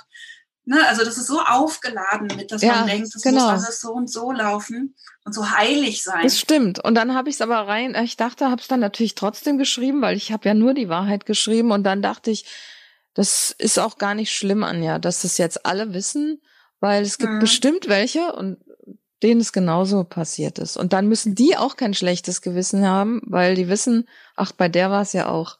Also, wie du schon ja. sagst, das ist die halbe Welt, hat quasi dieselben Erlebnisse, aber man erfährt die nicht. Man erfährt immer nur, was die Regel ist. Ja, total. Ich finde das genau total wertvoll, dass das alles dann immer eben nicht so bilderbuchmäßig abläuft. Ne? Also gerade, ja, bei Geburten habe ich das schon ganz oft gedacht, dass das so, ich kenne so viele Frauen, die dann unglücklich sind, weil sie so Vorstellungen hatten, äh, wie natürlich oder wie, ne, irgendwas und dann läuft irgendwas daran äh, so schmutzig, wie das Leben halt ist, weißt du, man braucht doch Medikamente, man braucht doch dies, man braucht doch das und dann denken die irgendwie, ne? Sie hätten hätte irgendwas so falsch gemacht, ja. Also alles, alles, was so wo man zeigt, wie das Leben wirklich so läuft. Nämlich eben ne, nicht perfekt und nicht planbar und so, finde ich, hat so einen großen Wert. Ja. Ich wundere mich immer, was die Menschen für eine Angst vom Tod haben. Aber war das vorher schon so? Oder ist das jetzt das Ergebnis? Ist das die Frucht von dieser, äh, aber von dem Erlebnis oder auch von dem Aufschreiben? Weißt du? Also hast du das Gefühl, dass diese gründliche Bearbeitung dazu beigetragen hat? Nee, ich glaube einfach, das erlebt zu haben, weil ich sehe das bei meinen mhm. Kindern auch und die sind ja viel jünger. Also ich finde, es wäre mhm. jetzt okay für mich. Ich bin jetzt Mitte 50, ich habe schon echt tolle Sachen erlebt. Es wäre jetzt, mhm. ist schon ein Geschenk überhaupt so alt zu werden. Wir kennen ja alle Menschen, die sind schon vor uns ja, gestorben. Klar. Aber meine Kinder haben auch so diese Entspanntheit. Ich glaube, dann Toll. ist es einfach vielleicht, ja, vielleicht weil man so erlebt hat, wie Sterben ist. Mhm. Und es ist dann nicht mehr so, mh, mm, so weit weg. Es liegt nicht so irgendwie mhm. in irgendeiner komischen Wahrscheinlichkeit in der Zukunft, an die man nie denkt, sondern es ist so präsent für uns, mhm. dass man eben auch sterben kann, bevor man 85 ist. Mhm. Und du sagst ja in dem Buch, dass du da eigentlich interessanterweise vorher ganz wenig drüber nachgedacht hast. Ne? Also du bist ja jetzt nicht wie, wie ich zum Beispiel irgendwie, ich bin eher so ich bin unheimlich viel krank gewesen immer. Du warst immer unheimlich fit auch, ne? Und irgendwie gesund und Yoga und ne? Also einfach so total ähm, strahlend. Und ich bin immer schon so ein totales Montagsmodell gewesen. Weißt du, als Kind schon immer total viel krank und so. Und ich habe immer schon total viel über Krankheiten und über Tod nachgedacht und unheimlich viel Angst gehabt.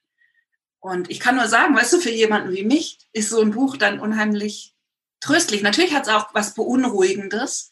Also ich kann mir auch vorstellen, dass es Leute gibt, die wollen ja, oder ich weiß, es gibt Leute, die wollen mit nichts was zu tun haben, was irgendwie mit Krankheit und Tod und so, ne? Es ist ja, ja. Leute, die das ganz weit von sich wegschieben, aber für die allermeisten Leute hilfst du ihnen ja auch, sich sozusagen anzufreunden mit dem Tod. So, ne? Also äh, und damit mit dem Leben und ne, seiner Bedingtheit. Also das ist ja einfach, finde ich, mit das Wichtigste, was man im Leben so macht. Absolut, kann, ne? weil das ist das Einzige, was wirklich sicher ist, dass man stirbt. Ja. Und ich finde es sehr traurig, dass das ähm, mhm. so eine mhm. Panik hervorruft. Ja, das Sterben ist natürlich total tabuisiert, so, ne, in unserer Gesellschaft und unheimlich weit weggeschoben und es sterben immer die anderen und dann merkt jeder irgendwann, dass es so nicht stimmt. Und zum Beispiel, ne, also ich äh, meditiere ja schon ganz lange immer und so und da gibt es Übungen, die ich ganz toll finde, wo man sich sozusagen mit dem Sterben die sind so ein bisschen für Fortgeschrittene, also sollte man, glaube ich, jetzt nicht so aus dem Stand machen, aber wo man sich sozusagen mit dem Doch, erzähl mal, wie, Sterben vert vertraut macht. Ne? Also du also, sitzt in der Meditation und dann denkst du an was? Ja, also da gibt's Übungen, ähm, die sind aber, das macht man nur so begleitet in Retreats. Also ich habe auch schon mal so ein Sterberetreat gemacht, weißt du, wo man sozusagen sich mit der Vergänglichkeit anfreundet und in der Meditation ähm, so eine bestimmte Distanz zum Körper übt. Also so übt, den Körper als das wahrzunehmen, was er ist, nämlich was, was vergehen wird. Und das gibt Also du stellst ähm, dir dann vor, wie quasi die Muskeln und die Haut an deinen Knochen wegschmelzen, ja, abgefressen sowas, genau. werden von den Maden? Sowas? Das gibt's, das gibt's. Das ist so ein bisschen die Hardcore-Variante, aber es gibt auch ein bisschen einsteigerfreundlichere. Aber es gibt, ja, es gibt eine ganz klassische Meditation aus dem, ich glaube, tibetischen Buddhismus, der, die heißt Leichenfeldbetrachtung und so, ne? Also, wo man sich vorstellt, da, früher sind die Mönche dann da wirklich hingegangen auf so, ne, Beerdigungsplätze und haben sich dazwischen gesetzt. Und wenn man gerade keinen da hat, dann stellt man sich das eben vor. Und es ist tatsächlich, ähm, also ich finde diesen Gedanken, das finde ich einen total tröstlichen Ansatz, dass man sich so klar macht, hm, man hat Angst vor dem, was man nicht kennt und man, äh, man kann sich mit allem vertraut machen. Das hat ja, also Freundschaft hat ja was mit äh, Kennenlernen mhm. zu tun, so, ne? Dabei, ich meine, wir fahren auch in fremde Länder, die wir nicht kennen, weil wir abenteuerlustig sind und uns überraschen lassen wollen. Also verstehe ich ja. auch nicht, warum man Angst haben muss vom Tod, den man nicht kennt, weil es ist ja auch spannend. Ja, das ist doch toll. Ja. Aber ging dir das schon so, als du selber krank geworden bist? Das weiß ich jetzt gar nicht mehr, wie du das beschrieben hast. Nee. Nee, mhm. also als ich die Diagnose Krebs bekam, Brustkrebs, dachte ich so, ach du Scheiße, jetzt bin ich tot. Jetzt mhm. muss ich aber so jung sterben, so eine Scheiße. Und was machen jetzt meine Kinder und was machen Hagen? Klar. Wie geht's ja. denen denn, wenn ich jetzt gleich tot bin? Ich wusste ja nicht, dass man nicht sofort stirbt, wenn man Krebsdiagnose kriegt. Also ja. Äh, für mich war es, also ja, ich, ich fand es ganz schlimm, äh, zu ja. wissen, dass ich vieles gar nicht mehr erleben werde und, mhm. und wie traurig meine Familie sein wird. Ja, das ist ja immer das, ist halt das Schwierigste, ne? dass man einfach quasi, man hat gut reden, wenn man niemanden hat, an dem man hängt. So, ne? Und niemanden, der an einem hängt. Ja. Also ich das ist ja das Schwierigste daran, ne? Dass, dass man kann es, glaube ich, leichter als aufregendes Abenteuer sehen, wenn man nicht betroffen ist. Die denken, die nicht mitkommen dürfen. ja, das stimmt. Ich habe mir jetzt notiert, Leichenfeldbetrachtung. Das werde ich gleich mal mhm. googeln und, und mal machen.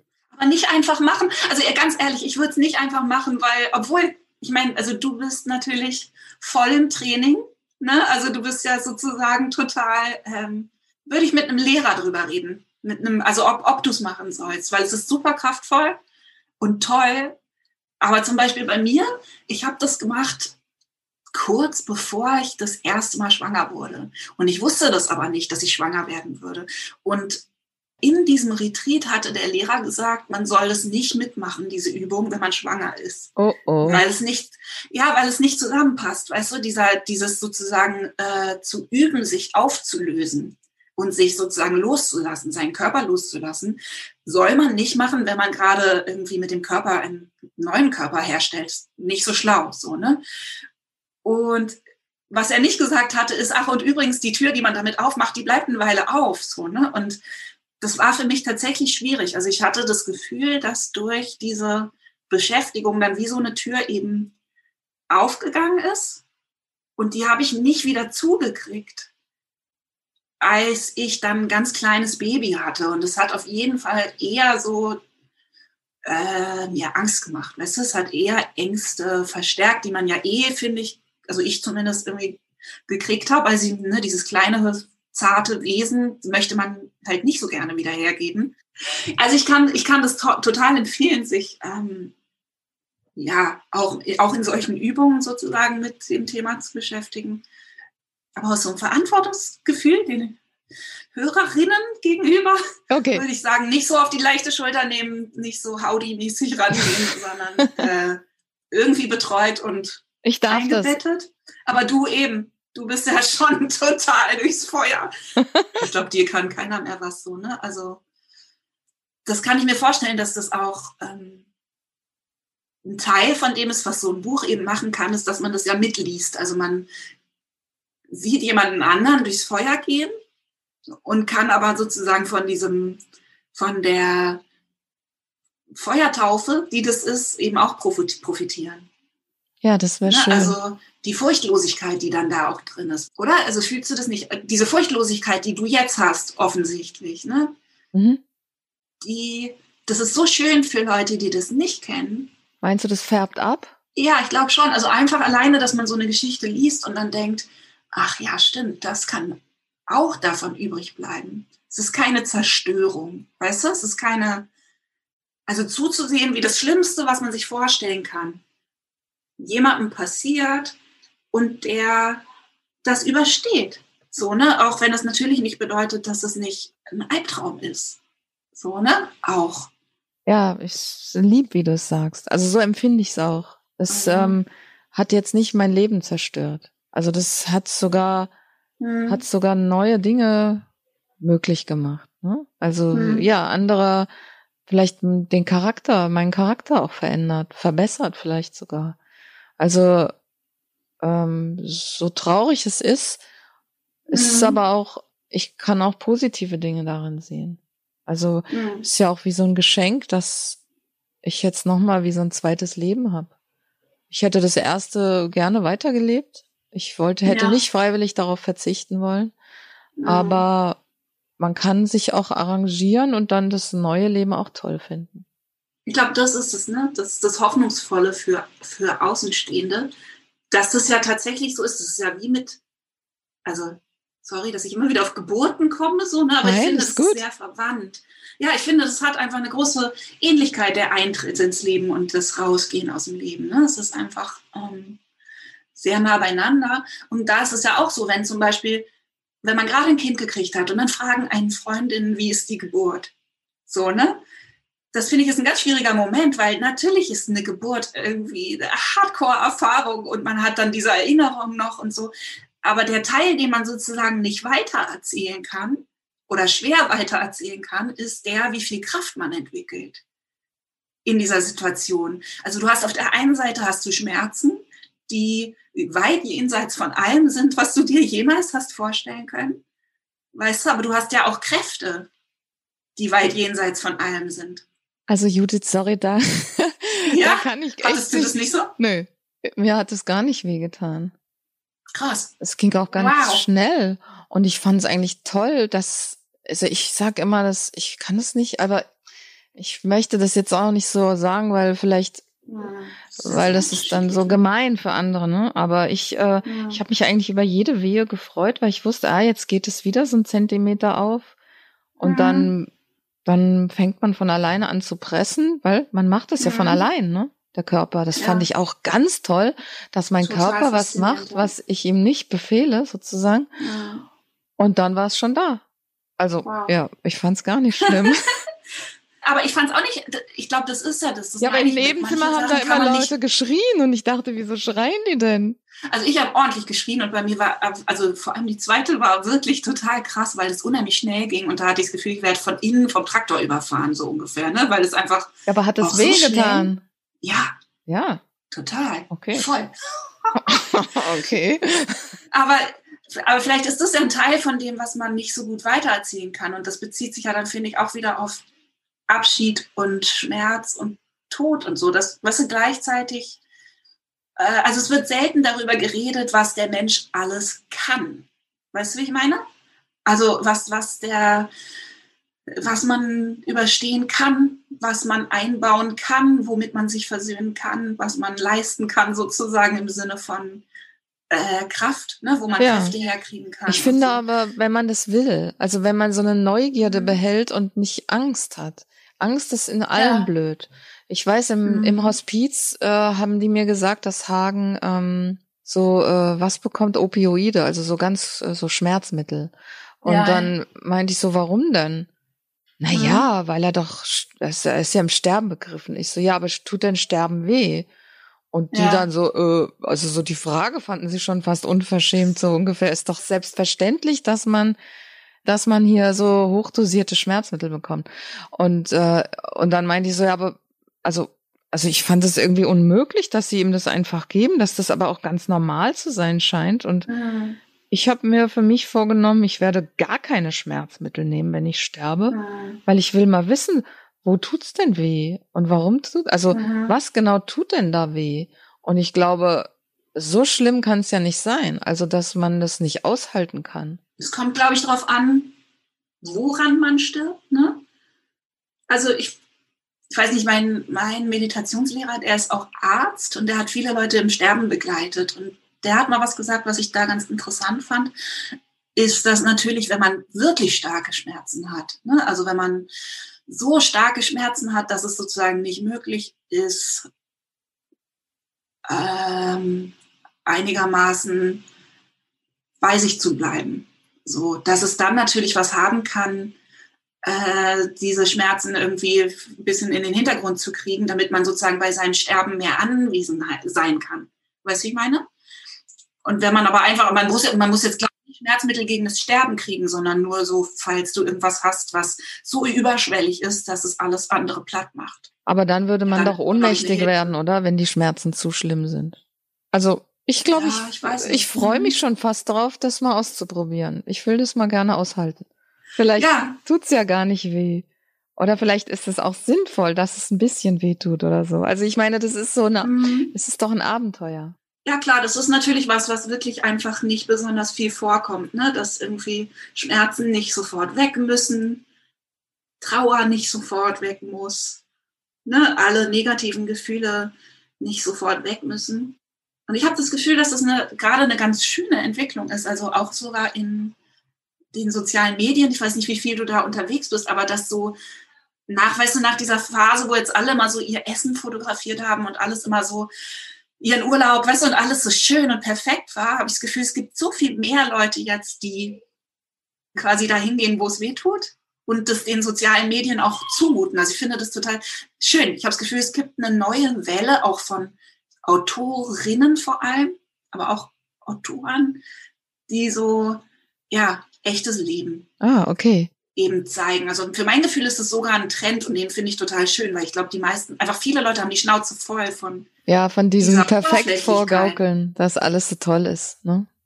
Ja. Ja. Ach, das fände ich auch schön, wenn es so ist. Muss ich mal mit deinen Augen drauf gucken, ob ja. ich das auch entdecke. Ja, oder ich ich schicke dir ein paar Leute, die ich toll finde. Ja. Die meine, also man muss sich ja auch seine, das immer so gestalten, ne? Man muss ja irgendwie Leute sozusagen einladen in seine Timeline, die einem Spaß machen.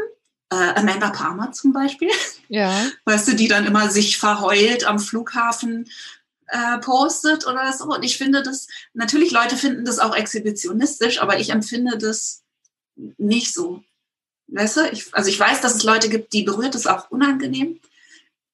Aber ich denke dann immer, nee, danke. Genau. Leben ist Heulen am Flughafen. Und auch nicht äh, hier pretty crying, weißt du, sondern Rotznase. Aber ich verstehe schon, dass manche denken, mein Gott, irgendwie, also kriegt, kann die überhaupt noch vielleicht ihr Kind erziehen, wenn sie ständig sich selbst dabei ja. filmt bei ihrem Leben? Also genau. die denken vielleicht eher, dass so eine Richtung Egoismus vielleicht auch wäre. Ich weiß es nicht. Aber ich glaube, bei, bei ihr ist das ein ganz spezielles Ding, ne, weil sie ja wirklich so eine Ausnahmeerscheinung im Internet ist und irgendwie eine das ein Teil ihrer Kunst ist, glaube ich auch. Ja. Ne? Also sich so komplett zu zeigen. Ich würde das auch nicht machen, weißt du, ich zeige ja auch meine Kinder nicht. Ich zeige halt stattdessen meinen Hund, weil ich natürlich in Wirklichkeit die ganze Zeit meine wunderschönen Kinder zeigen möchte und dann zeige ich halt stattdessen meinen Hund, denen ist das egal. Aber ähm, ich würde das nicht so machen wollen. Aber trotzdem finde ich es total schön, dass in meiner Instagram in meinem Feed zu haben, weißt du, dass ich so und noch ein paar andere Leute, dass dann hast du irgendwie immer so dies schön, das schön, dies schön und hast immer mal jemanden dazwischen, der seine Speckröllchen zeigt und der irgendwie äh, ich habe vorletzten Sommer von meinem total verkackten Urlaub geblockt und so, ne? Also ich finde das einfach gut. Finde ich auch. Verkackte Sachen. okay, dann nehme ich dich wortwörtlich. ja, genau. Ich, ich schicke dir auf jeden Fall, wenn, äh, wenn ich fertig bin, schicke ich dir mein verkacktes Leben, egal ob ich es veröffentliche oder nicht. Ist das schon der Buchtitel? Ja, mein verkacktes Leben. Nein, es ist ja äh, mein wunderschönes und trotzdem irgendwie überraschend schwieriges Leben, sagen wir mal so. Okay. Also, hast du denn sozusagen verschiedene Öffentlichkeitsstadien von dem, was du geschrieben hast, geschrieben? Also hast du sozusagen ganz unzensierte Sachen erstmal nur für dich selbst geschrieben und die dann schon nochmal aufgeräumt? Nee. Nee. Ich habe alles so rausgeschrieben und das blieb auch alles so. Und auch einigermaßen chronologisch sozusagen, ja? Also du hast einfach gesagt, so hat es angefangen und hast es dann so alles so rausgeschrieben. Genau, ich habe es chronologisch gemacht und dann habe ich es abgegeben und dann meinte die Lektorin, dass sie mehr gerne über Hagen noch erfahren würde, über unsere ja. Liebe oder so. Und dann habe ich gesagt, ah. ich könnte ja schreiben, wie wir uns kennengelernt haben, aber ich wüsste jetzt nicht genau, also ob ich das einfach so dazwischen hauen kann. Und dann meinte sie, ich soll halt mal ausprobieren. Und dann dachte ich, nur gut, dann hau ich das in den ersten Teil dazwischen. Ja. Und deswegen, das ist ja, aber ich habe alles mit Hagen, ähm, deswegen bin ich da dann auch in der dritten Person geblieben. Also alles, was ich ja. über ihn erzählt habe, habe ich dann quasi immer in der dritten Person gemacht. Und deswegen ah, ja. fällt es im ersten Teil ja dann plötzlich so raus. Ja. Aber es hat sich keiner beschwert. Also also das hast du wirklich so gemacht, weil es eben durch Doris Dörrie angeregt, die einfach beim Schreiben geholfen hat und dann hat es dir aber auch als Form gefallen, sozusagen. Genau. Das so abzusetzen. Ja. Weil da auch mhm. da konnte ich ja dann wieder in ihn hineinschlüpfen und beschreiben, wie mhm. er mich beim Kennenlernen gesehen hat. Weil das wus ja. wusste ich einfach, wir haben ja darüber dann später auch mal geredet. Mehr als ja. einmal. Weil es ja. ist ja schon toll, wenn so Liebe auf den ersten Blick. Also wenn, wenn die Liebe dann, also das hat man ja vielleicht öfter im Leben und dann mhm. schält sich das nach drei Wochen raus. Ach nee, war doch nicht der Richtige. Doch nicht so. Nee, ja. war doch nicht. Ah, was, wie ja. konnte ich nur? Was fand ich an dem gut? Oh. Aber ja, wenn es dann für immer bleibt, dann ist es ja schon irgendwie eine Sensation. Also deswegen wusste ich dann auch schon, was er so gefühlt hat und konnte das dann schreiben. Ich finde das total schön, wie du in dem Buch über euch schreibst und so. Also mich hat das klar, weil ich euch kenne, natürlich irgendwie auch berührt, aber ich finde, du hast einfach auch unheimlich schön über Verliebtheit geschrieben ne? und wie das ist und wie ungewöhnlich das ist, eben dieses, ähm, eben wie du gesagt hast, ne? in so ganz schlichten Worten. Also es ist ja nicht blumig oder so, ne? aber dadurch ist es so nachfühlbar, ne? dass man einfach denkt, ja, so ist es. So fühlt sich das aber an. Aber weißt du, ich komme mir jetzt so altmodisch vor, weil mh, hm, weil jetzt lerne ich ja auch andere Menschen kennen und andere Beziehungen. Mhm. Und ich stelle plötzlich fest, dass dieses gnadenlose oder absolute so Ja sagen zu einem Menschen, den ich niemals im Leben betrogen hätte, von dem ich auch wusste, mhm. der guckt auch nirgendwo anders hin. Und, und quasi, also das ist anscheinend so ziemlich old fashioned und gar nicht, ja. gar nicht irgendwie die Regel. Ich dachte, das ja. ist bei allen so. Aber jetzt lerne ich all ja. diese Beziehungen kennen, die so traurig sind, wo, wo die, wo, wo Männer fremd gehen und die Frauen bleiben trotzdem, weil das Haus so toll ist oder ich weiß es nicht. Also ja. ich lerne plötzlich so viele Beziehungen kennen und dann denke ich so, oh Mann, also ich glaube, ein zweites Mal wird mir das wohl nicht passieren. Na, wer weiß, vielleicht bist du auch ultra begabt dafür. Also ich glaube schon auch, dass man, dass man ja was aussendet und auch sozusagen, man muss das selber können, damit einem sowas passiert. Also wer weiß, ich glaube, wem das einmal passiert, dem kann das vielleicht auch unfairerweise zweimal passieren. Weil meine eine Freundin lacht voll über mich, dass ich so immer noch mit irgendwie Mitte 50 so eine Art Prinzessin-Denken habe, so von dem Ritter auf dem Pferd, der vorbeireitet und der ist es dann ja. auch, der eine. Ja. Der eine, ja, dem ich die Jungfräulichkeit hingebe. ja, naja, so, ich war jetzt keine Jungfrau, aber verstehst du so das? Ja, ja, klar. Diese Reinheit, ne, von dem Gefühl. Ja, klar. Da lacht die sich tot drüber und dann bin ich immer ganz erschüttert, dass ich irgendwie anscheinend voll in so einem ja. alten Jahrtausend lebe, was nicht mehr, was es nicht mehr gibt. Nee, also ich glaube das nicht. Und ich glaube auch, dass wenn Leute dann dein Buch lesen, dass es vielleicht den einen oder anderen oder die eine oder andere, bei der das nicht so ist, ganz schön, weißt du, tief und vielleicht auch unangenehm berühren könnte, auf, auf eine gute Art und Weise. Weil ich glaube, wenn man, also dieses mit dem jemanden verlieren zu können oder diese dieses sich klar sein über die Vergänglichkeit, das bringt ja auch immer so eine Dringlichkeit in die Beziehung, weißt du, dass du dann denkst, okay, bin ich denn bei der Person, die für mich dieser Ritter auf dem weißen Pferd eben ist? Und ich glaube, wenn man das dann liest, bei dir, gerade mit diesem Ende, ne, dass das bestimmt bei vielen Leuten was auslöst, die dann vielleicht denken, Moment mal, irgendwie so ist das Leben, so Sachen macht das Leben und was mache ich eigentlich in meiner es kann ja auch der blöde Job sein. Weißt du, es kann, was mache ich in meinem blöden Job? Was mache ich in meiner komischen, verkorksten Beziehung seit 20 Jahren? Dann will ich lieber sowas haben und dann darf das auch enden. Ja. Weil ich es gehabt habe. Weil ne? ich hätte also, ihn je, ich hätte, wenn er mich einmal betrogen hätte, wäre ich weg gewesen. Also ich meine, ich, ja. ich bin da so hardcore altmodisch und ja, und auch konsequent, ne? Das ja. ist ja auch einfach sehr. Also ich mhm. meine, weil wenn mich jemand liebt, wird er mich doch nicht betrügen. Und, äh, ja. ähm, und wenn ich selber merke, die Beziehung ist nicht mehr schön und spannend und ich schaff's nicht, das zu ändern, ja, dann ja. warum, warum nur, um nicht alleine zu sein, warum soll ich dann da weiter drin rumgammeln? Ne? Also deswegen, ja. ich, ich glaube, ich weiß auch nicht. Also jedenfalls, ja, habe ich das so im Nachhinein jetzt festgestellt, dass meine Art zu denken da anscheinend eher ungewöhnlich ist, was mir nicht klar ja. war. Oh, ich bin auch so, ich war auch immer so. Ich habe auch als Kind immer, weißt du, wenn ich so Western geguckt habe mit meiner Mutter oder so, dann waren mir alle dramatischen Geschichten egal. Aber der eine gute Typ, Familienvater, der seine Frau wirklich liebt und so, der war dann mein Sympathieträger und wenn der erschossen wurde, habe ich geweint.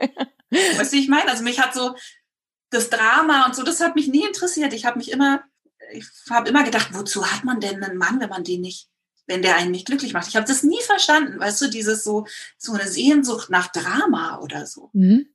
Warum will man mit jemandem zusammen sein, wenn das einem nicht mit dem besser geht als ohne und man nicht lieber mit dem zusammen ist als Ne? Ja, perfekt, ja. genau. Weil, aber vielleicht sind das, können das nur Leute, die auch gerne alleine sind.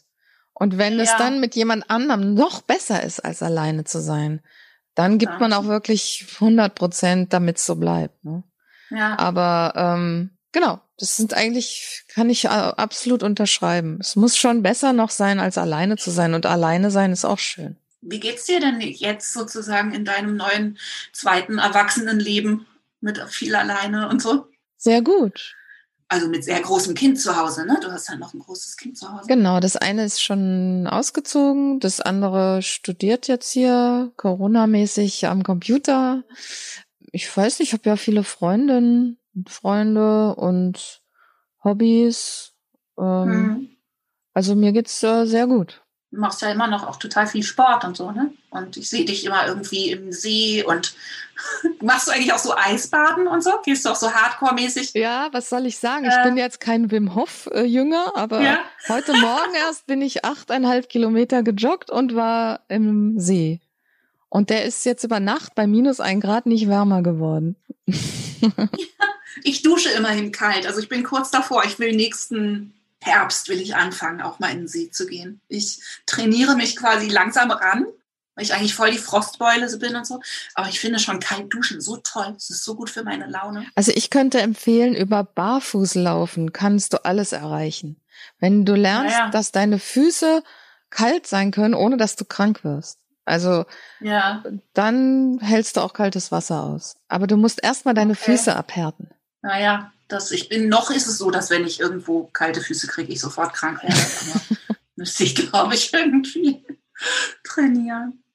Du, und sag mal, ey, also, ich meine, du bist ja voll ausgelastet jetzt mit deinem Dayjob und so, aber hat dir das Schreiben dann so viel Spaß gemacht, dass du dir vorstellen könntest, noch ein Buch zu schreiben? Ja. Ja, und es macht mich auch ganz verrückt, dass ich nicht genau weiß, worüber ich schreiben könnte. Ja? Ah ja. ja. Also ich. Es kommt bestimmt zu dir, oder? Es wird bestimmt irgendwann ganz klar. Ist das so? Weil ich will eigentlich nicht wieder über mich selber schreiben. Ich würde Aha. vielleicht gerne was anderes schreiben. Aber ich bin mir auch ja. nicht sicher. Auch zum Beispiel, also ein Roman oder wieder eher so Sachbuchig oder? Also für mich war ja mein Buch ein Roman. Das läuft, glaube ich, in Deutschland ja. unter Sachbuch, aber eigentlich ist es doch mhm. eher ein Roman gewesen, oder? Naja, es gibt im Englischen, also das gibt das Genre gibt es eigentlich sozusagen keine Bezeichnung für im Deutschen. Im Englischen heißt es Memoir und ist eben mein Lieblingsgenre. Das heißt autobiografisch, aber mit einem also erstens kein Vollständigkeitsanspruch, weißt du nicht, meine Kindheit, bla bla bla, sondern halt so ein Ausschnitt des Lebens, woran man irgendwas, also eine besondere Erfahrung, an der man irgendwas gelernt hat, zum Beispiel oder so. Ne? Das ist Memoir. Mhm. Und das, da haben wir kein Wort für. Ich finde, das ist so ein tolles Genre. Und Memoiren würde das das nicht übersetzen? Nee, bei Memoiren würdest du im Deutschen denken, dass es, äh, ich wurde geboren, meine Mutter wurde geboren. Weißt du, also so, da würde man, da denkt man dann gleich so ein vollständiges Lebensbild, ja. was mich meistens gar nicht interessiert. Ja. Ah ja, okay. Also äh, ja, ich würde, glaube ich, aber nicht nochmal Memoir machen wollen, weil, mhm. Weil, weiß nicht, interessiert es jemanden, wie eine Frau über 50 Single ist? Und, ja, mich voll. Und ohne, und ohne Dating-Apps sich ins Leben schmeißt? Weil das ist ja. nichts für mich. Dich interessiert für das, mich ja? voll. Ich finde das einfach, ehrlich gesagt, ich finde alle alle Realitäten, alle Lebensabschnitte, wenn jemand eben gut darüber schreibt und mit dieser Ehrlichkeit und äh, weißt du, auch Schonungslosigkeit und so liebevoll und so, das ist doch immer wertvoll. Je genauer man hinguckt, weißt ja, du? Ja, aber ich könnte vielleicht auch so einen Abenteuerroman schreiben, so Dschungelbuch für Erwachsene artig oder so. Geil, ja kann es auch Abenteuer erleben gehen und dann darüber schreiben. Weil hatte ich das nicht auch immer geärgert, dass Mowgli am Ende, da ist doch dann dieses Mädchen, das hat doch diese ja. Vase auf dem Kopf und die läuft da rum ja. Und er findet sie gut und dann landet er wegen ihr unter den Menschen. Ja, fand ich schrecklich, habe ich gehasst als Kind die Szene. Auch der Song, den die da singt, fürchterlich. Weißt du, wo sie dann so kommt, trautes Heim, Glück allein.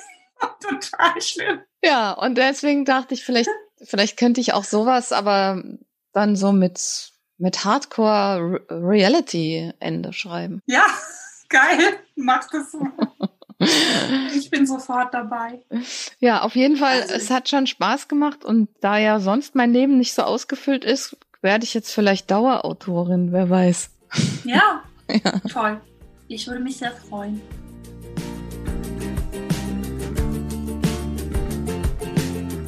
Das war der Salon Holofernes mit Anja Kaspari. Das sehr schöne Buch, über das wir gesprochen haben, heißt In meinem Herzen steckt ein Speer, ist beim Ullstein Verlag erschienen und wie gesagt, keine Angst vor diesem Buch.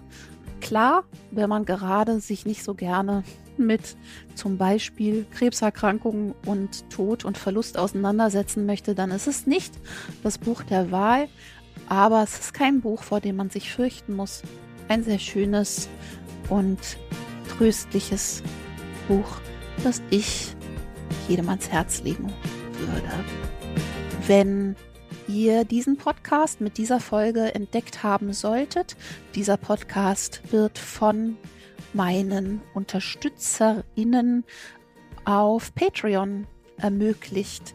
Das heißt, wir haben hier bis auf weiteres keine Werbung, sondern ich kriege Geld von meinen Fans auf der schönen Plattform Patreon und kann davon alles machen, was mir so einfällt, zum Beispiel diesen Podcast und aber natürlich irgendwann auch wieder Musik und unter anderem diese autobiografischen Texte, von denen ich in der Folge mit Anja gerade gesprochen habe. Das heißt, wenn man dort mich abonniert mit einer kleinen oder größeren Summe, dann kann man sofort diese Texte alle lesen und kriegt zum Beispiel auch spezielle Sonderfolgen von diesem Podcast, in denen ich Fragen von eben jenen Patronen und Patroninnen beantworte. Auf Patreon findet ihr mich unter www.patreon.com slash Judith Holofernes. Vielleicht habt ihr Lust, da zu uns zu stoßen. Wir haben es sehr schön da. In dem Sinne, bis bald.